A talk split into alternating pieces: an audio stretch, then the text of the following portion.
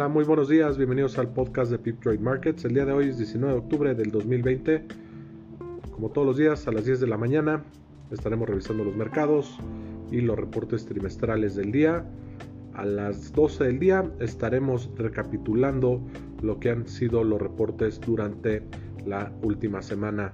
Los mercados el día de hoy en terreno positivo, esto a medida de que hay un optimismo en el estímulo económico en, Estados Unidos. El Standard Poor's sube 0.86%, el Dow Jones sube 0.74%, el Nasdaq arriba 1.07%, el petróleo ligeras pérdidas de 0.39% y aún opera por arriba de 40 dólares por barril. El oro tiene una ganancia de 0.52% y opera en 1916 dólares por onza. En Europa, los mercados el día de hoy también en terreno positivo. El Eurostox gana 0.39% con la mayoría de los índices en terreno positivo a excepción del FTSE en Inglaterra que pierde 0.11%. En Asia Pacífico, los mercados a la alza. El S&P ASX 200 gana 0.85%, liderado por el Nikkei que gana 1.11%. Los mercados el viernes en Estados Unidos en terreno mixto, eh, mientras el Dow Jones gana 0.39%, el Standard Poor's ganó 0.01% y el Nasdaq tuvo una pérdida de 0.36%. En Asia Pacífico, los mercados el viernes tuvieron una caída de 0.18%, mientras que en Europa los mercados el día viernes también tuvieron una ganancia de 1.33%. En el resto de América fue un mal día el viernes, excepción de algunos índices. Argentina ganó 1.63%, Perú pierde 0.36%, Brasil cae 0.75%, en México el IPC cayó 0.48%, en Canadá el mercado cayó 0.38%, Chile una caída de 0.58% y Colombia tiene una ganancia de 0.50%. En las noticias del día de hoy, Nancy Pelosi pone como fecha límite para aprobar los estímulos económicos en ese país.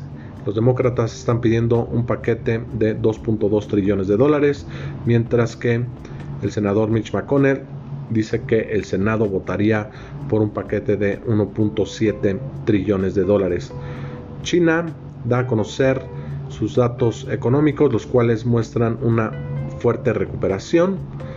En los datos de COVID en Europa disminuyen. Actualmente se confirmaron 79 mil 587 casos el día de ayer, muy por debajo de los 120 mil que estuvimos viendo durante jueves y viernes. También en Estados Unidos baja el número de contagios por abajo de 50 mil y se encuentra en 48 mil 210 contagios el día de ayer. En temas electorales en Estados Unidos, la probabilidad de que gane Biden la presidencia sigue en 87%, mientras que también tiene una buena probabilidad de llevarse el Senado con 74%. Es casi un hecho también que se llevará la casa el Partido Demócrata. Esto según estudios de la publicación 538.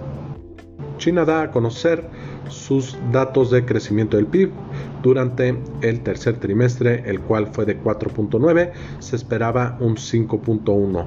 También en China dan a conocer los datos de producción industrial durante el mes de septiembre en términos anualizados. Sorprende a los estimados con un crecimiento de 6.9%. Esto comparado contra el mes de agosto de un 5.6 y un estimado de 5.7. Las ventas al consumidor también sorprenden y crecen 3.3% durante el mes de septiembre en comparación contra un 0.5 durante el mes de agosto y un estimado de 1.7 en el mes eh, de septiembre. El dato de desempleo en China se encuentra en 5.4.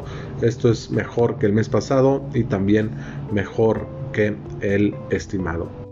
También habrá que estar pendiente el día de hoy a el speech de Jerome Powell de la Fed, el cual será a las 7 de la mañana y también estará hablando la presidenta del Banco Central Europeo, Cristina Lagarde. Esto será a las 7.40 de la mañana.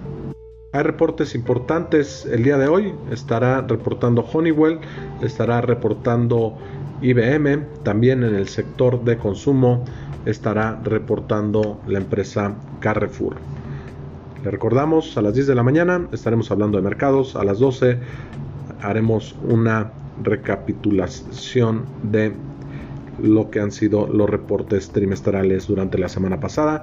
Esperemos que tengan un gran día y tenemos una semana súper completa en términos de información. Que tengan un buen día.